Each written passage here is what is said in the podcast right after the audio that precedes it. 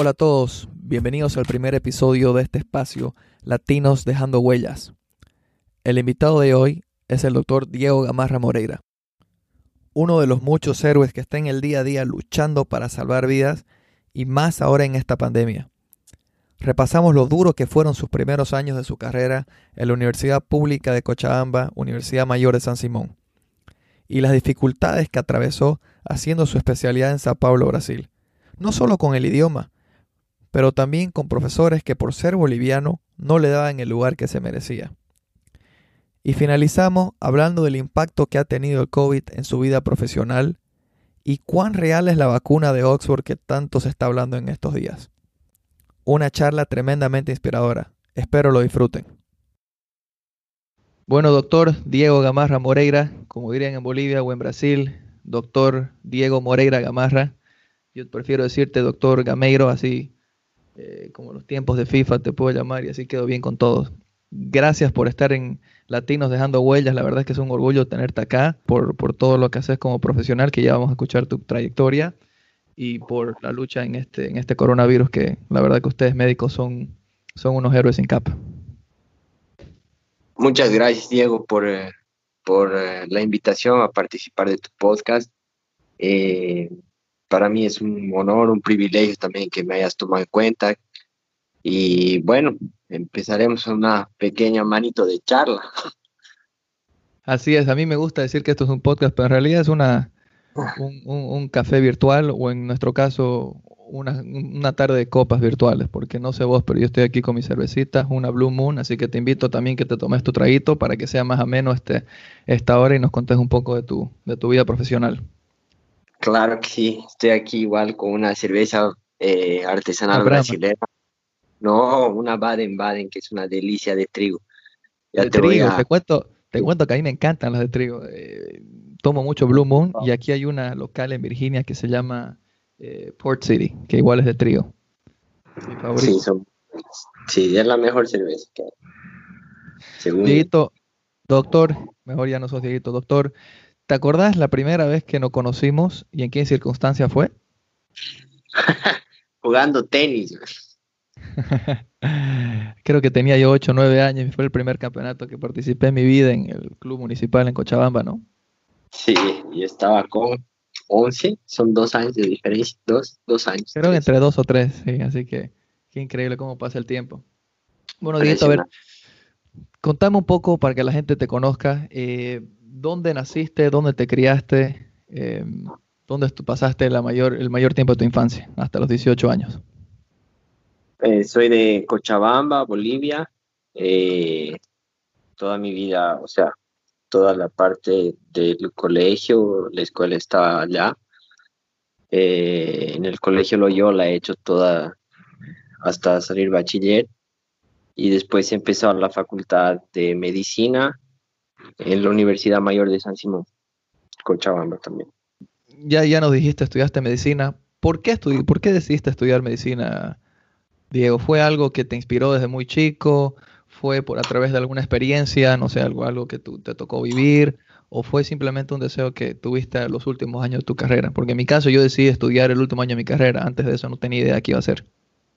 No, yo desde los 13 años que, que quería ser médico, y tengo dos tíos que son pediatras, uno de ellos se dedica más a la parte de emergencias, ejerce en Cochabamba, y el otro vive en España, se formó en el Hospital de Madrid. Entonces, desde que estaba en el colegio siempre me llamaba mucho la atención, intentaba preguntarles y aprender de ellos.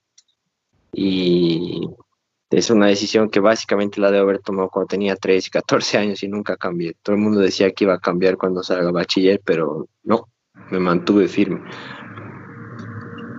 ¿Y por qué eso de que todo el mundo iba a decir que ibas a cambiar? Eh, porque existe la parte social también que es bien difícil dejarla de lado a veces y peor en, una sociedad como la de Cochabamba. Y generalmente cuando uno va creciendo y empieza la vida social, eh, medicina es una carrera que demanda muchísimo tiempo, es una carrera que demanda muchísima dedicación y yo soy una persona que me gusta mucho tener amigos y todo el mundo pensó que no, que, que no iba a poder ir adelante, que no, que iba a ser difícil para mí adaptarme a ese ritmo de estudio, pero cuando una cosa te apasiona, cuando algo te apasiona, creo que no existe un verdadero sacrificio en el momento que lo estás realizando, es un sueño que, que, lo estás cumpliendo poco a poco. ¿no? ¿Por qué te pregunto esto? Porque quiero que la gente que escuche esto y que está en sus 15, 18 años y está atravesando por lo mismo que vos atravesaste en su momento y que también es sociable, piense un poco, ¿no? Que también son años de son años duros, de mucho sacrificio, pero que, que al final de cuentas pues es muy gratificante, ¿no? Asumo que eso fue eso fue tu mayor motivación cuando cuando decidiste seguir con la carrera y no, y no mirar atrás, digamos, ¿no? Sí, es eh, es, eh, me acuerdo muy bien, por ejemplo, para el día de la inscripción de, a lo que es el curso preuniversitario en la Universidad de San Simón. Existen eh, unas plazas limitadas y siempre existía el rumor de que había que ir temprano, que uno tenía que inscribirse temprano, porque es una universidad estatal. Entonces me acuerdo que el primero de, de febrero, que es mi cumpleaños, avisaron que eran que el 2 de febrero se iban a abrir las inscripciones. Justo estábamos festejando mi cumpleaños en mi casa y me enteré eso en la noche, entonces desde ahí empezaron los sacrificios porque ese mismo día en la noche les dije a todos, bueno, señores, me tengo que ir a dormir a la universidad para poder inscribirme. Y nos fuimos con un grupo de compañeros de colegio eh, con sleeping a hacer la fila y intentar inscribirnos ese día. Diego, ¿por qué, sabiendo que todo lo que ibas a atravesar, no solo en una carrera tan difícil, ¿por qué una universidad estatal? ¿Por qué no una universidad privada? ¿Fue por un tema de, de, elección porque eh, económica o fue por un tema de que creías que era lo mejor para tu formación profesional? La universidad la empecé el 2004, ¿no? Y justo ese año, todavía en, en, esa época, la universidad, las universidades privadas particulares todavía no, no tenían esa fuerza en, medicina, como ahora tú escuchas hablar de Univalle en Cochabamba, que están casi a la par con San Simón. Exacto. Obviamente, obviamente San Simón tiene la, la, tradición, la trayectoria, ¿no? Pero antes no, no había eso, había una diferencia muy grande todavía entre lo que era la formación de San Simón y de Univalle. Entonces, momento en el que yo decidí estudiar medicina, charlando con mis papás, los dos dijeron, bueno, vas a estudiar medicina, entonces tiene que ser realmente para destacarte y para salir bien formado. Entonces, sin importar la dificultad que tengas, San Simón es la primera opción y, y listo, ¿no? Inclusive, era el curso de preuniversitario que duraba un año, eran 3.000 postulantes aprobaban 280 para entrar a la universidad y durante un año era todo, eran ocho materias que uno iba cursando y no podía aplazarse en ninguna y aparte de no aplazarse en ninguna, el promedio tenía que estar entre esos 280 para poder entrar al, dentro de los cupos, ¿no? O sea, tenía y... adentro sí. 10% para, para siquiera acceder a, a la carrera. La formación. Sí, y me acuerdo que los primeros exámenes que di, en todos me saqué 30 sobre 100. y llegó un día que yo le dije a mis papás, bueno, creo que vamos a tener que salir de San Simón y me inscribo a mitad de año en Univalle. Mi papá me dijo, si realmente entenderías lo que es estudiar y pararías un poco con la vida social, vas a ver los resultados. Me acuerdo de eso hasta el día de hoy porque a partir de ahí yo dije, ah, no, mi papá no me va a ganar con sus comentarios, o sea que me siento, empiezo a estudiar y recupero las notas y listo, y gracias a Dios en la primera, en el primer intento pude entrar y desde ahí así una, así mi carrera fue así muy tranquila, nunca me aplacé en ninguna materia, nunca llevaba segunda instancia, entonces a veces creo que las cosas se van dando conforme uno las va deseando. Claro, no, totalmente. Y, la posibilidad de estudiar en el exterior, ya sea en Argentina, eh, bueno, sé que ahora estás en Brasil, ya nos vamos a contar de eso, pero desde un principio hacer la carrera directamente en, en Brasil o en otro lugar, ¿existía en ese entonces o es muy difícil para, para un boliviano que quiera comenzar de cero? ¿O es, no, es, que es difícil, simplemente es un tema de, logística y, y, económico? Yo creo que la, la, posibilidad existe, hay muchas personas que se van a Chile, hay muchas personas que se van a Argentina también a hacer la, la universidad desde el inicio. En mi caso, hubo tiempo que yo inclusive cuando estaba en, en el último año de colegio conversé con mis papás para ver la posibilidad. Pero la universidad estatal eh, boliviana en general, porque tenemos la San Andrés en La Paz, tenemos la de Sucre también San Francisco Javier, son universidades que dan una formación muy buena y no justificaba tal vez tener toda esa inversión durante seis años de formación para después salir con un nivel que va a ser igual de competitivo que, que, que estando en Bolivia, ¿no? que habían formado en Bolivia. Entonces, lo que dijimos eh, en familia, lo que conversé con mis papás fue eso. Me formo en Bolivia y después ya busco abrirme las puertas para hacer mi especialidad, ¿no? Que es ahí donde realmente se nota la diferencia entre el sistema boliviano y, y el extranjero, porque la calidad de la formación de, de, dentro de la especialidad es la que hace la diferencia, que en Bolivia lamentablemente estamos tal vez un, un poco atrasados en, en, tema de escuela para hacer, para formar especialistas, ¿no? Totalmente. Y hoy en día, bueno, esto fue hace 16 años, eh, Diego, que decidiste eso y me decís que el nivel era, o sea, no relativamente, pero era bien competitivo en comparación a las universidades estatales de Argentina, o no necesariamente estatales, pero universidades en Argentina, en Chile. ¿Podrías decir lo mismo? a un estudiante que está a los 17 años y te está escuchando ahora, ¿le podrías decir con confianza que el cielo a una universidad estatal o una univalle? Pongámosle estatal. ¿Podría él tener la le podrías garantizar con todo lo que sabes hoy en día que él va a tener una buena formación sus primeros años, no, la especialidad, te digo lo, los primeros años de medicina? Mira, Diego, hay un dicho que decía mi abuelo y mi papá siempre me lo repetía. No hay universidad que de burro haga caballo y creo que se aplica realmente muy bien en esa parte porque eh, independiente de uno donde quiera formarse, eh, si uno realmente le pone ganas, si uno realmente se dedica, eh, va a salir excelente, médico, excelente, profesional, independiente del área que sea. Si, es si, si está en medicina, va a salir un excelente médico. Si es ingeniería, un excelente ingeniero. O sea, yo creo que la dedicación que uno le pone a esa fase de, de, de formación es la que va a marcar la diferencia. Eh, si uno no tiene esa dedicación durante una etapa que creo yo que define la vida, de independiente si está en, en, la mejor universidad de Chile o en la peor universidad de Bolivia o en la mejor universidad de Bolivia, o sea, si quiere salir bien formado va a salir, si quiere salir mal formado, lamentablemente va a ser un profesional mediocre después. ¿no? Entonces creo que sí te puede dar un poco más de facilidad el hecho de las universidades más eh, reconocidas y demás, pero he visto profesionales que han salido de universidades más pequeñas en Bolivia que igual, o sea, son competitivos, están bien formados, existen muchos brasileros que van a Bolivia a hacer la, la carrera por, por el tema económico y vuelven a Brasil y revalidan su título, comienzan a, a, ejercer la profesión y no tienen problema ninguno. Como doctor, uno tiene infinitas son las opciones para estudiar medicina una vez termina la, no estudiar medicina, la especialidad, una vez estudia, estudia los primeros cursos de medicina. ¿Cuál fue tu rama y por qué? ¿Y por qué elegiste esa especialidad?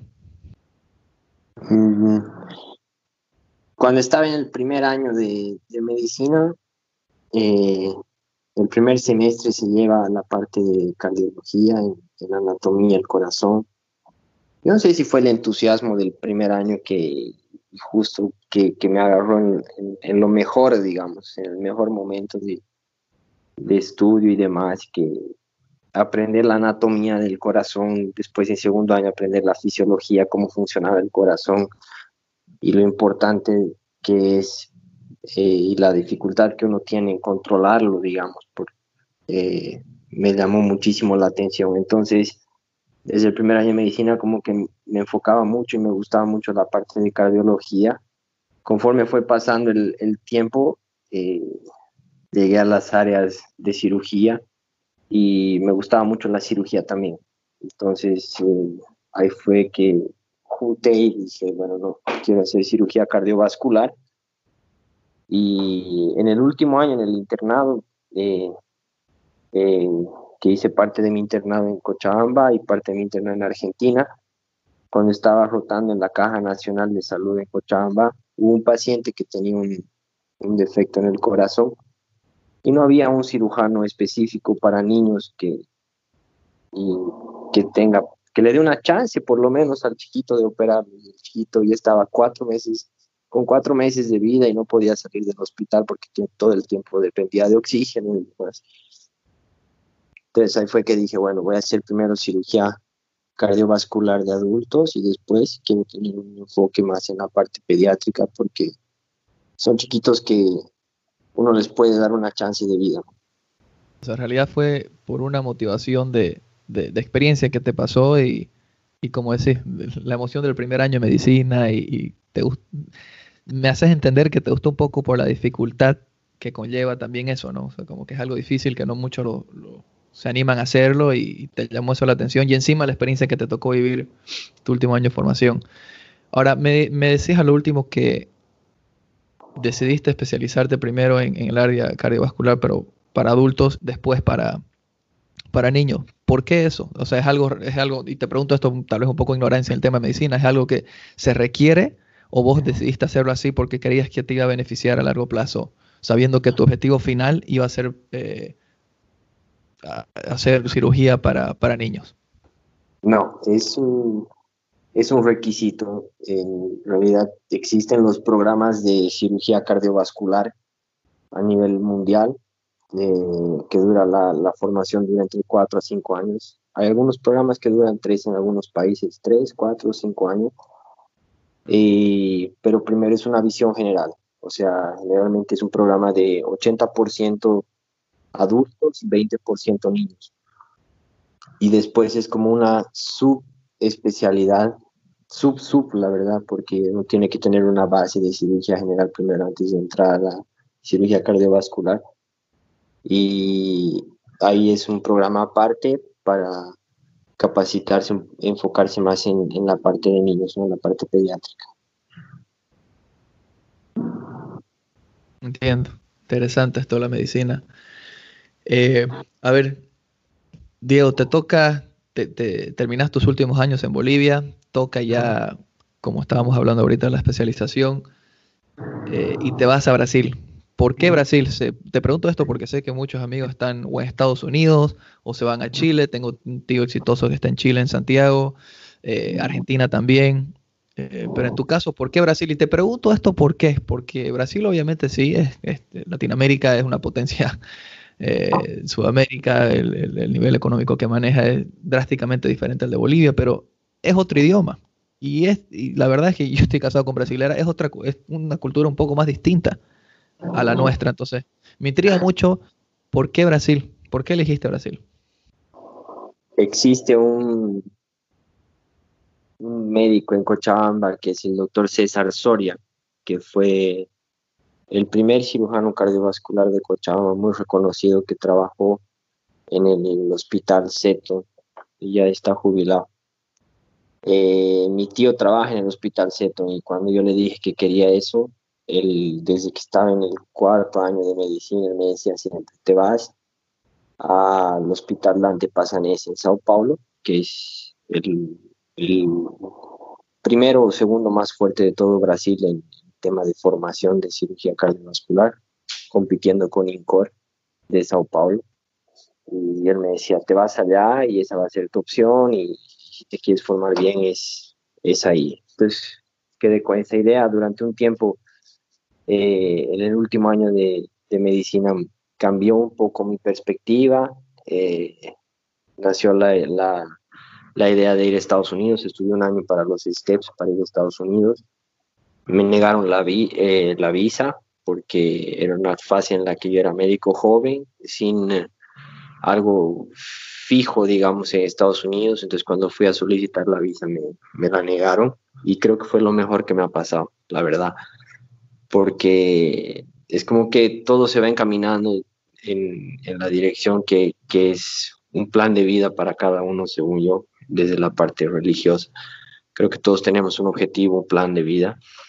Y ahí, cuando volví a enfocarme en la parte de, ir a de venir a Brasil, todas las puertas se fueron abriendo. Mi foco era Dante Pasanense. Vine aquí el 2014, en diciembre de 2014, a dar el examen.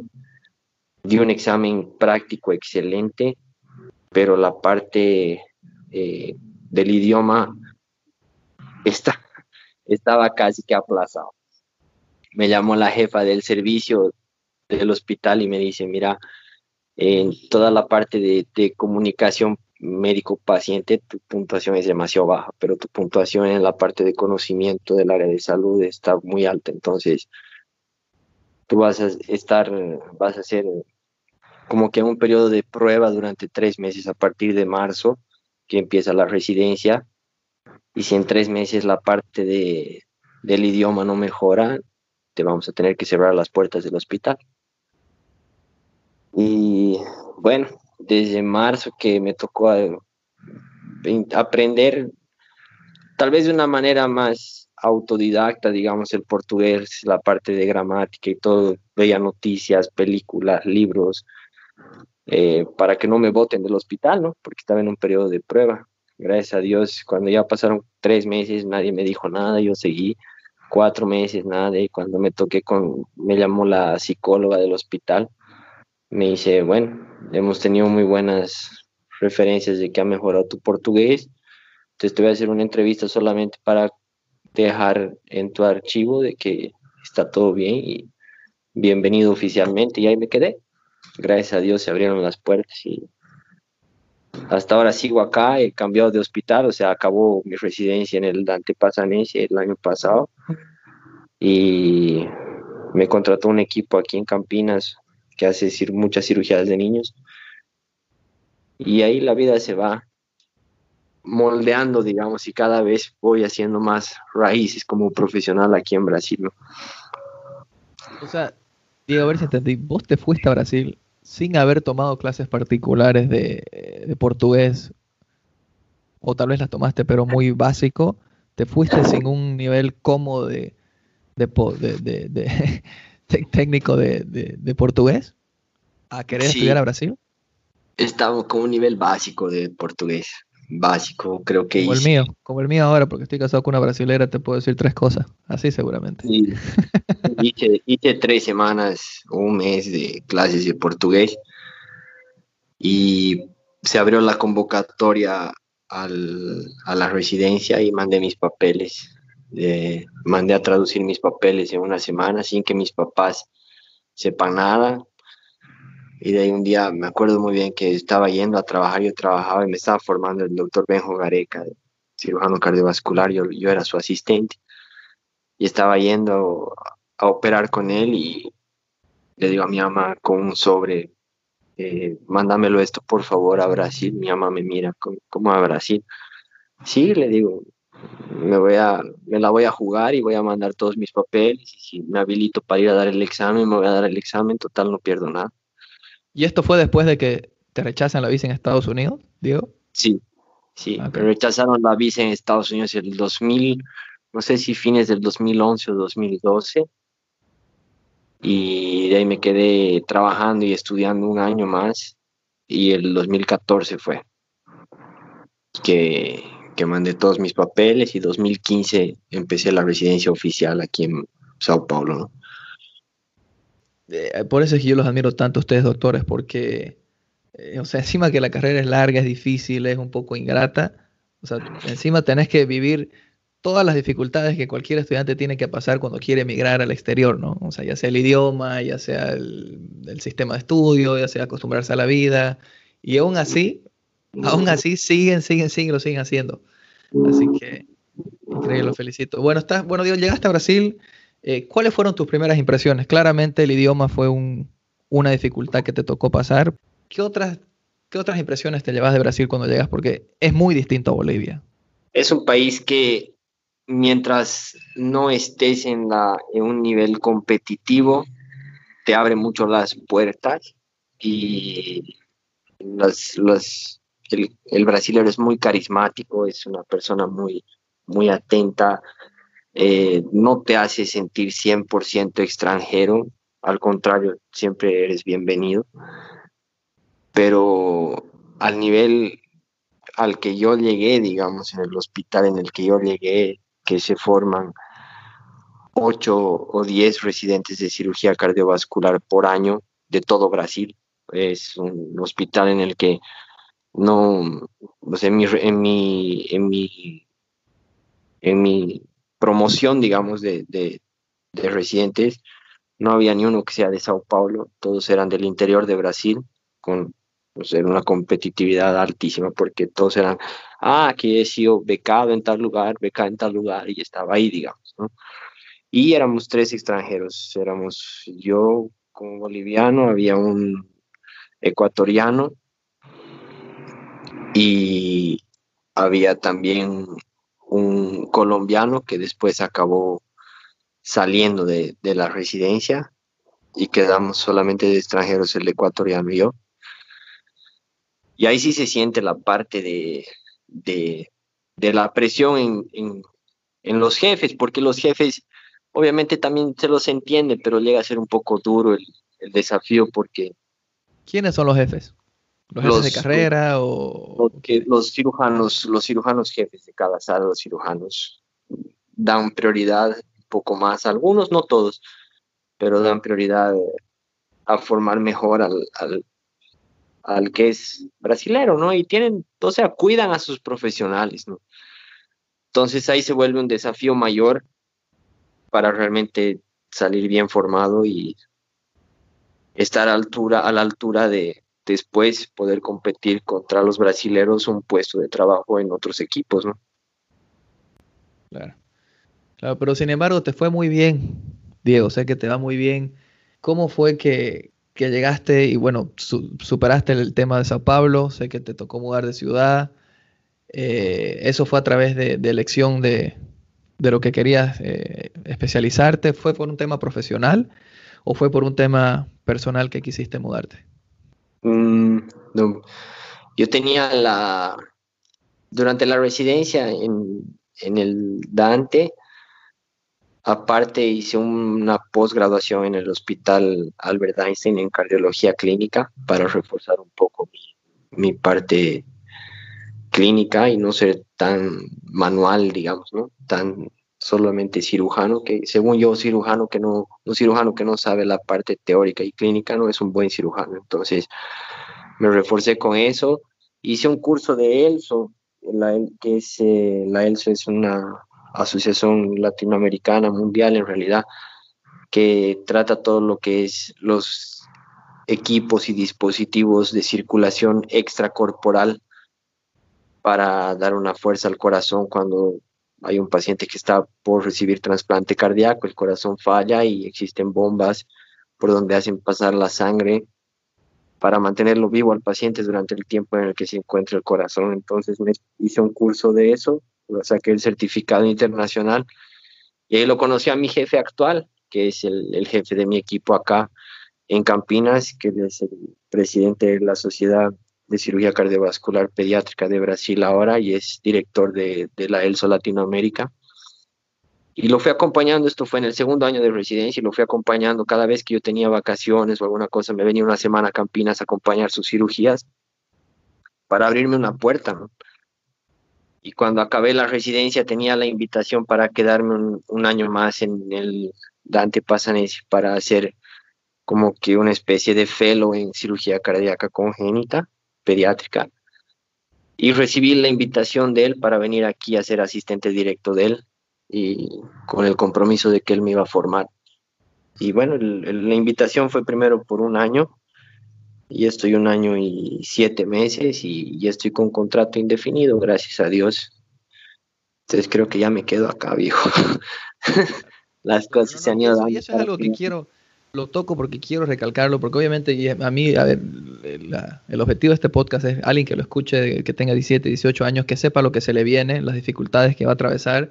Obviamente ya vamos a hablar de tu gratitud que sentís como, como médico, pero la importancia que tiene de, de no solamente ser un buen estudiante, ¿no? que obviamente, sobre todo en medicina, si no sabes la teoría y la práctica, muy difícil que bien, pero la importancia de abrir tus puertas solos, de, tener esa, esa viveza criolla de, de ver dónde, por dónde van las oportunidades, cuáles, dónde tenés más chances, vos mismo lo dijiste, o sea, viste que los jefes en tu anterior, tu práctica un poco priorizaban a, los, a, los, a los locales, lo cual es normal y te aseguro que pasaría en cualquier país, ¿no?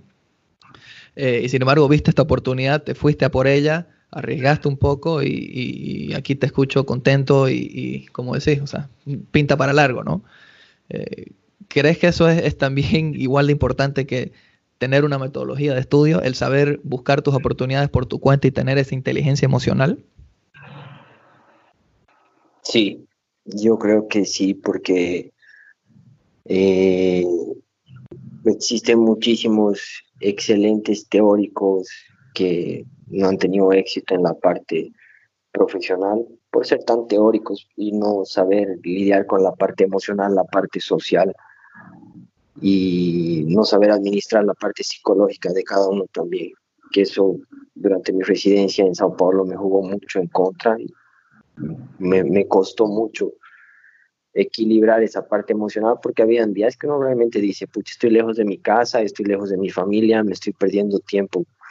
Eh, momentos lindos con, con, familia, amigos, estoy solo y aquí estoy sufriendo, que pelea todos los días por ver si gano un procedimiento, si, me, si realmente me van a formar igual a la par que a los demás. Pero bueno, es el desafío que uno acepta al salir del país, uno sabe que tiene que decir eh, chao a todas esos, a todos esos privilegios, a todos esos. Sin mirar atrás, ¿no? Sin mirar atrás. Y me acuerdo un, un amigo de mi papá, un psiquiatra que es boliviano, cochabambino, que vive en Argentina.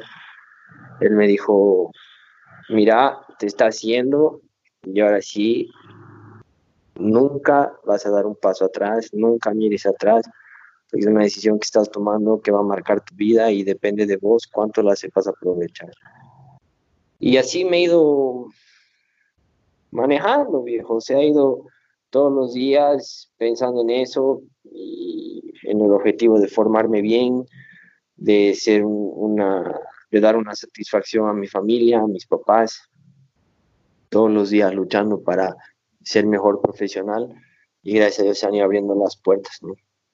Sí, o sea, es, creo que es, importantísimo igual, ¿no? Y sin importar la carrera, creo, ¿no? Y, por último, si no, sos si no sos, querés ser, no estudiar, que se ve, hay personas que no quieren seguirla con la carrera universitaria, no tengo nada en contra de eso. Igual así creo que necesitas ese peor. Creo que es aún más importante si no tenés esa formación académica, el hecho de tener inteligencia emocional para buscarse las oportunidades. Y peor si salís afuera, ¿no? Sí, es, es un camino largo, difícil y que uno tiene que saber pelear contra los propios miedos, enfrentarlos, pelear contra las adversidades que hay por el hecho de ser extranjero. Y como dices vos, con mucha inteligencia emocional, calculando, viendo, porque es a veces las oportunidades se abren o se presentan solo una vez. Y si en ese momento una palabra, una respuesta puede marcar el hecho de que se te abra o se cierre la puerta. Diego, y algo que te voy a preguntar, no sé si a vos te tocó vivir, a mí me tocó vivir un poco esto cuando me, fui a vivir a Argentina unos años por, por querer seguir mi sueño de ser tenista, pero el resto de Latinoamérica no nos ve como potencia en, en algo, ¿no? Eh, y a mí me tocó como que, ah, sos boliviano y como que, ah, es un boliviano y no es un menosprecio, pero sí como que sin querer queriendo te ven un poco inferior. ¿No sentiste un poco eso? tengo experiencias horribles con un jefe especialmente de, la residencia que tenía un preconcepto increíble contra los bolivianos. Nunca lo entendí, nunca lo voy a entender.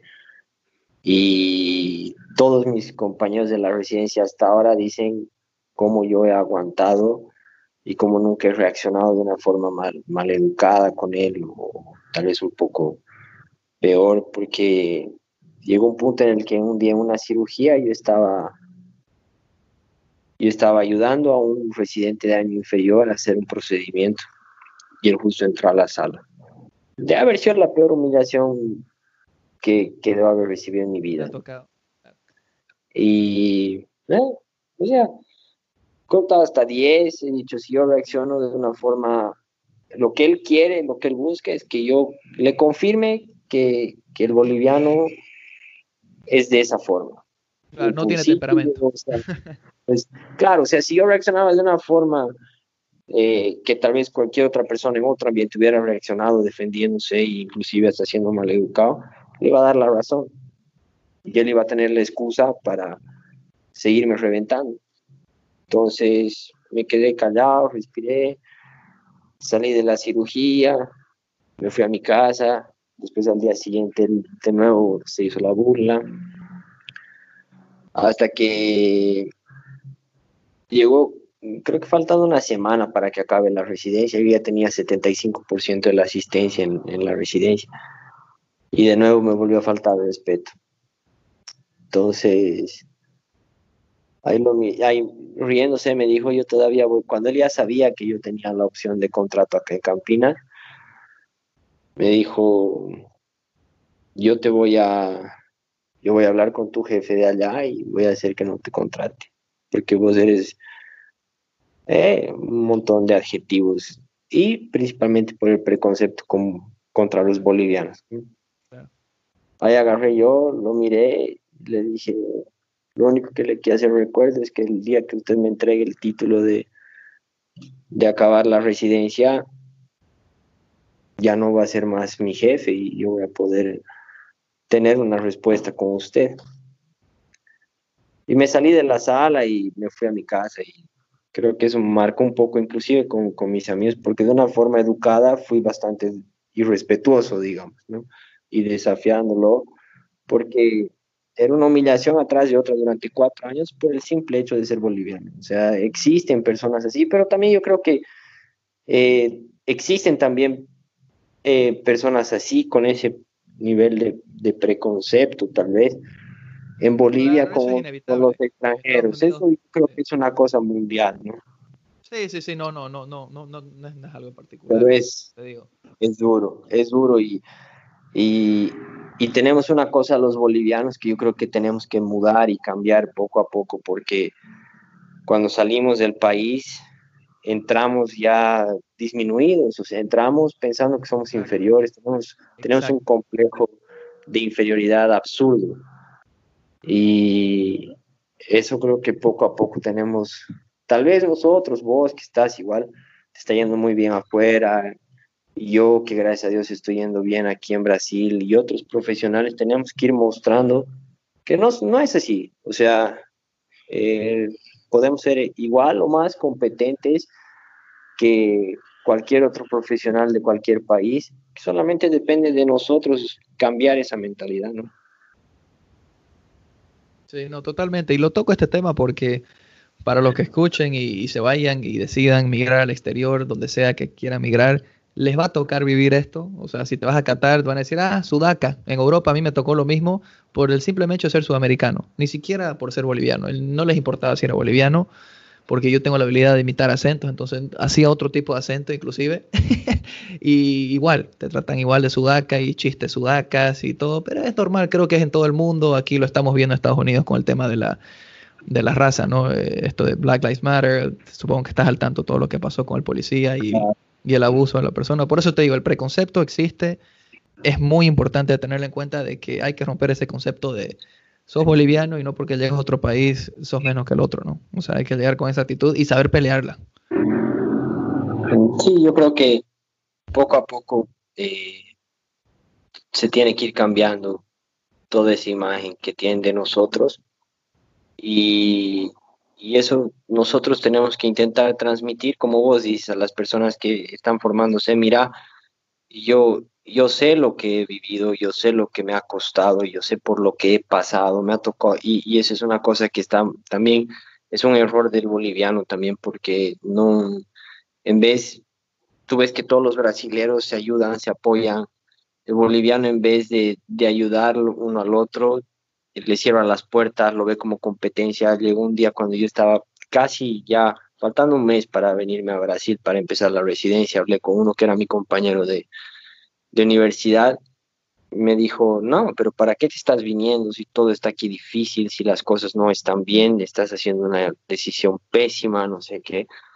Cuando yo llegué acá, lo contrario, ¿no? Totalmente lo contrario y, y eso es una cosa que a mí me ha marcado mucho porque me cerró las puertas de su departamento, me, inclusive hasta me, me dijo, vamos a alquilar una cosa juntos, yo quedé esperando hasta faltar una semana para venirme y nunca me dijo nada. Alquilé un, cuarto eh, a última hora, lejos del hospital donde estaba. Entonces, durante unos dos meses estuve viviendo ahí hasta conocer un poco Sao Paulo. Y es una situación que yo, yo le he pasado, le he sufrido y es una cosa que yo voy a cambiar, intento cambiarla porque siempre que puedo yo ya recibido cuatro personas en mi departamento porque sé, sé que existen changos profesionales que quieren salir y que a veces no son bien informados, no el mismo boliviano que vive en el extranjero le cierra las puertas y todo. Entonces eso hace que nosotros como país nos debilitemos. Nosotros como extranjeros, eh, como personas que están migrando, nos debilitemos porque no se vuelve una comunidad más fuerte, más sólida. Entonces yo quiero cambiar, intento cambiar eso en lo que puedo. Ya cuando había un amigo que inclusive él se reía porque él ha hecho cirugía general en Bolivia y después me llama un día y me dice, Diego, mi sueño es hacer cirugía cardiovascular. Pero no sé, me dicen que está muy difícil, no sé qué. Ahí agarré y le dije, vente a mi departamento, te quedas aquí dos, tres meses, hacemos tus papeles y te consigo que, que hagas una rotación en mi hospital para que conozcas, veas y los jefes te vayan conociendo y tengas por lo menos la convocatoria al examen, te prepares, estudias aquí. Y nunca, así, nada, ni, ni alquiler, ni, ni comida, nada, porque yo sé lo que he pasado, como te digo, es una cosa súper difícil. Y ahorita él está haciendo el segundo año de residencia en cirugía cardiovascular y siempre me dice, yo no entiendo cómo vos, sin ser tan amigos, me has abierto las puertas al hospital y a la especialidad donde yo voy a ser tu principal competencia, me dice, o sea, tú, tú estás, me estás abriendo las puertas a, que te a generar, sí, a generar tu competencia, me dice. De buena forma, claro.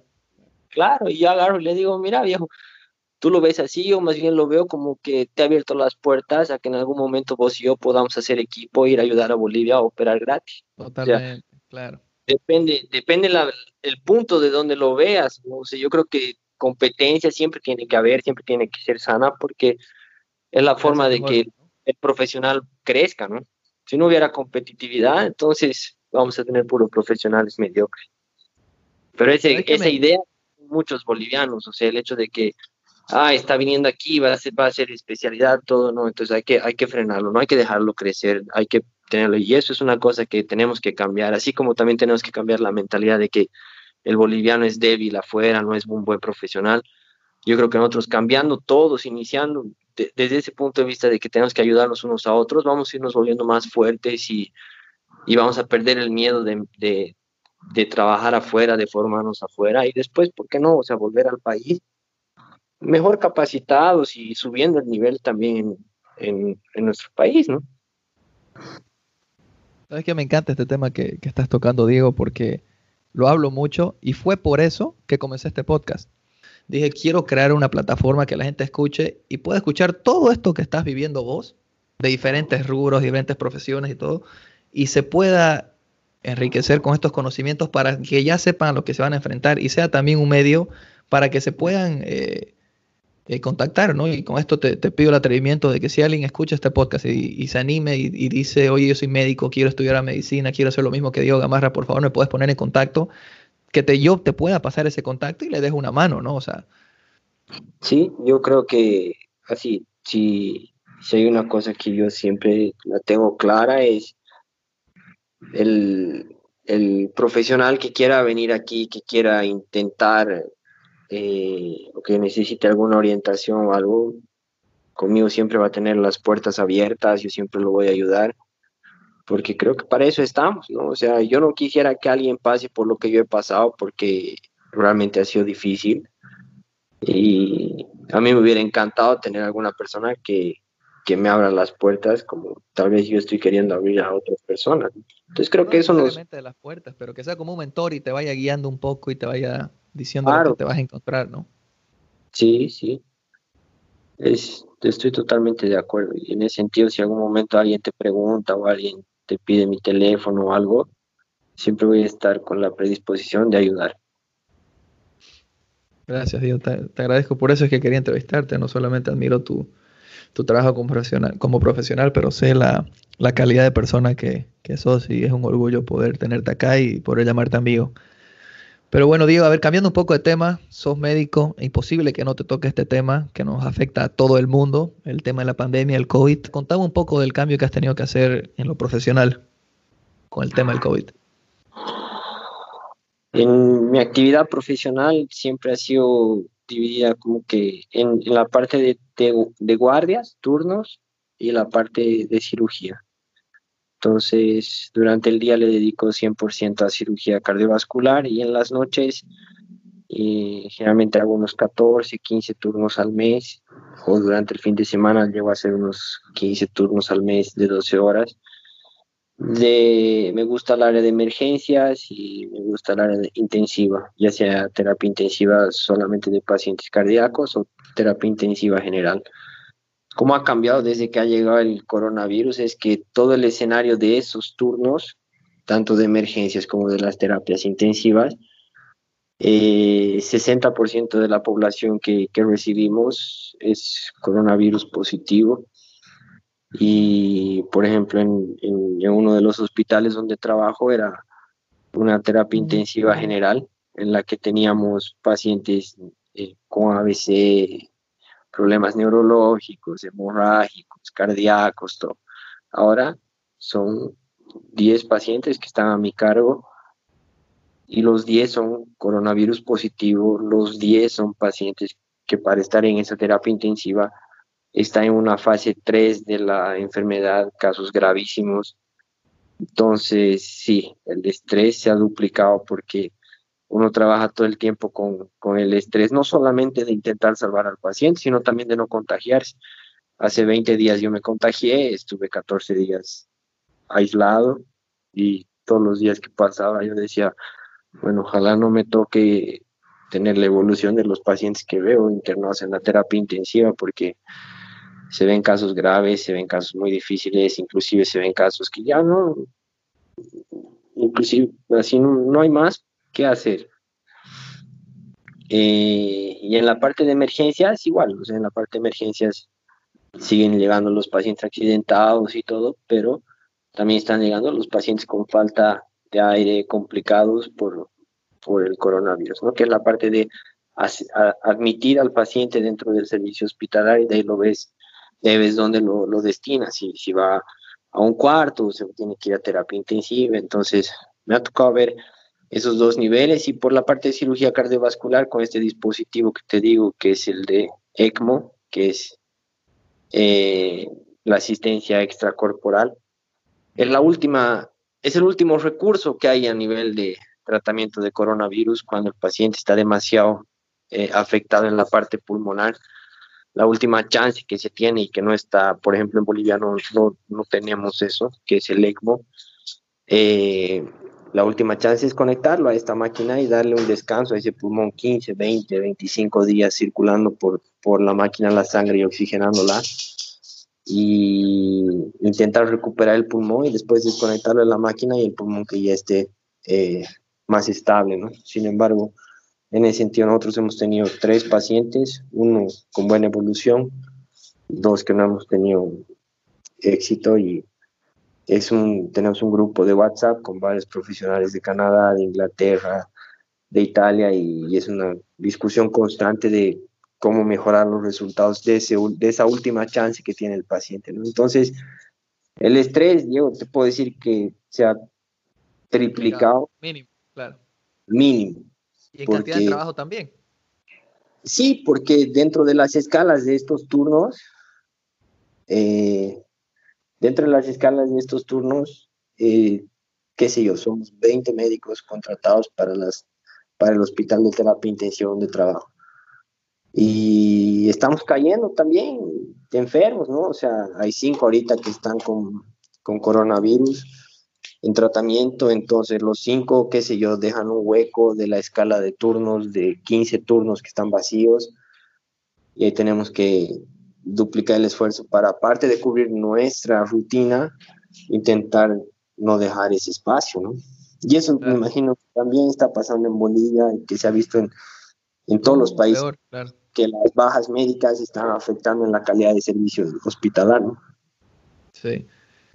Sí, no, no, idea aparte que tu, tu, tu, vocación, tu profesión no es que, a ver, si yo tengo más trabajo es simplemente no vendo más, yo hago preventas, eh, soy ingeniero de preventas de un software, pero simplemente no vendo más, no tengo más comisión, que puedo, puedo vivir tranquilo, pero vos, esta es una vida menos que estás salvando, entonces no es lo mismo decir gano menos comisión que salvo una vida menos, entonces debe ser durísimo esa presión, no solamente como profesional, de, o sea, de querer, de querer salvar esa vida, ¿no? Y más allá de lo que, todo lo que tenés que saber y todo lo que tenés que enfrentar, todo lo que te tenés que cuidar, debe ser durísimo, y por eso te pregunto esto, o sea, qué, qué, qué bárbaro todo lo que está pasando los médicos realmente es para sacarse el sombrero. Así que te felicito, Diego, y gracias por todo lo que haces por, como boliviano y como, como persona. Gracias por, por toda la ayuda que siempre estás. O sea que te he preguntado muchas veces eh, personalmente algún tipo de pregunta respecto a este tema y siempre ha sido rápido y sincero en responder. Con esto te pregunto, Diego, a ver, sale, sale esto de la vacuna de Oxford y mucha gente se emociona y obviamente yo no estoy metido en el rubro de medicina, leo solamente lo que sale en las noticias a, grandes escalas, eh, pero me, quiero emocionar, quiero ver que hay, que hay luz final en este túnel. ¿Cuán real es una de Oxford? Mira, yo, yo creo en el sentido que está todo en etapa de, de pruebas.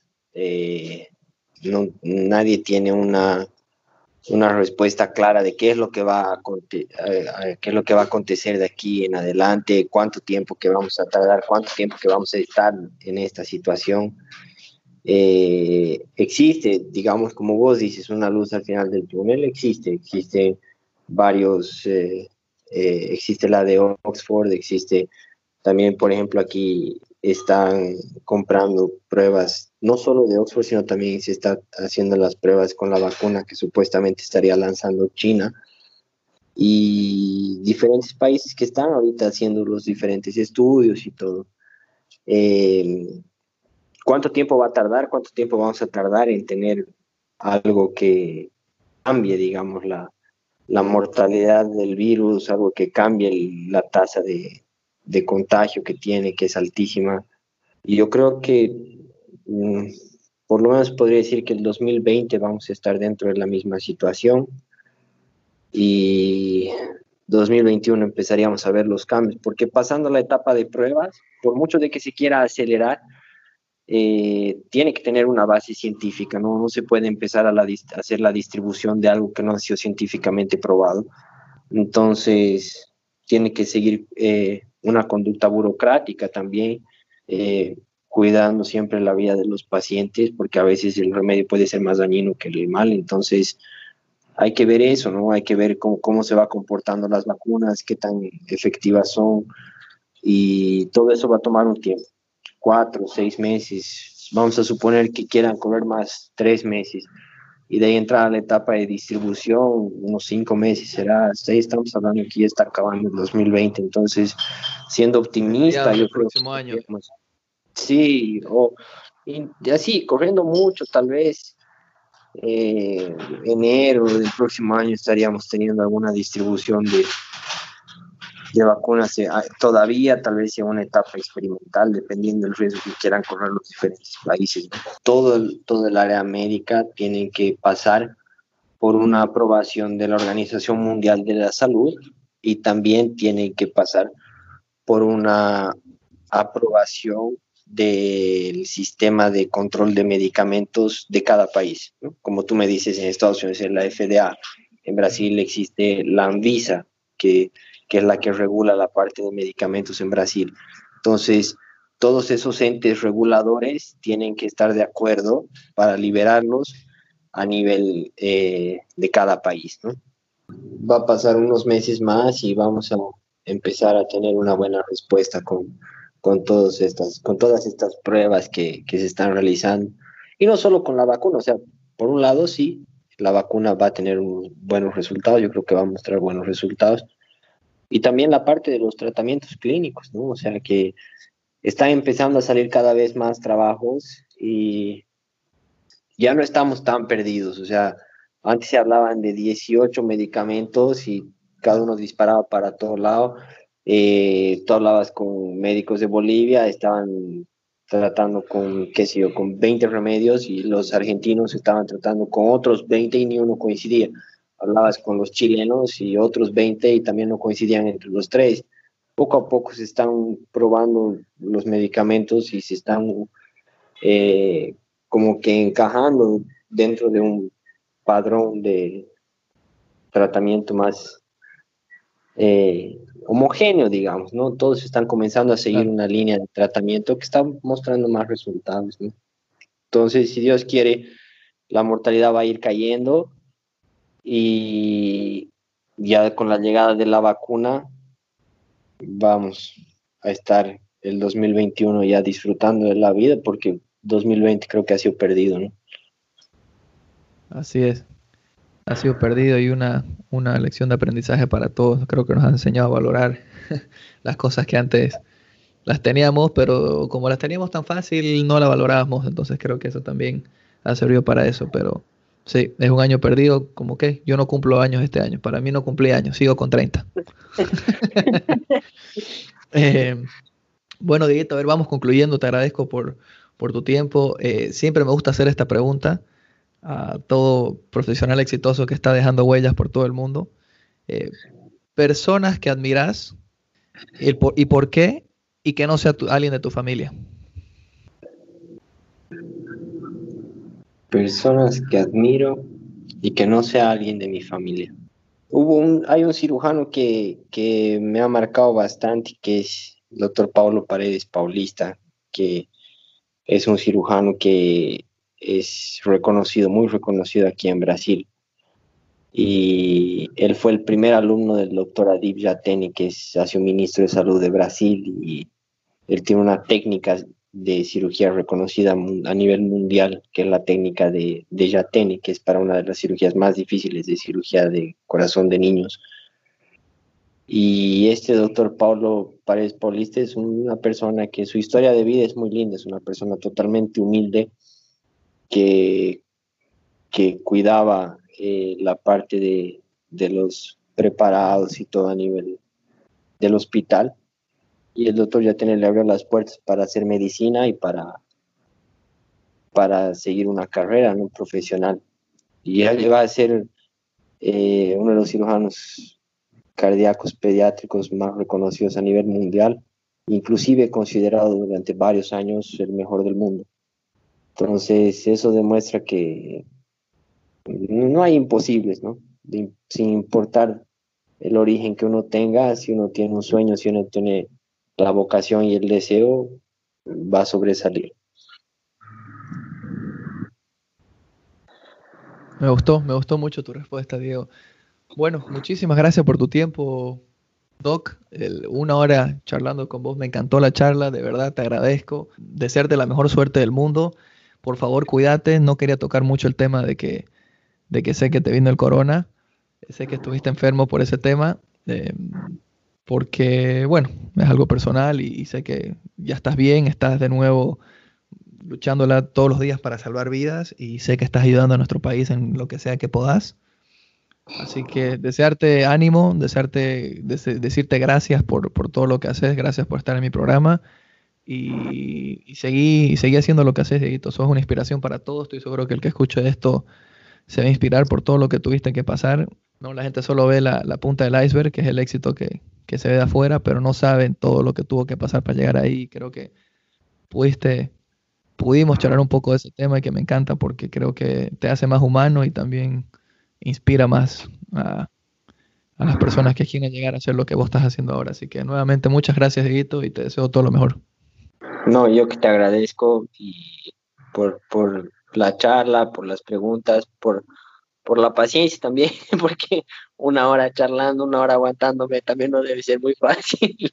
Entonces, mil gracias por, por, por llamarme, por invitarme a ser parte de este tu proyecto y espero que sigas teniendo todo el éxito como hasta ahora has estado teniendo.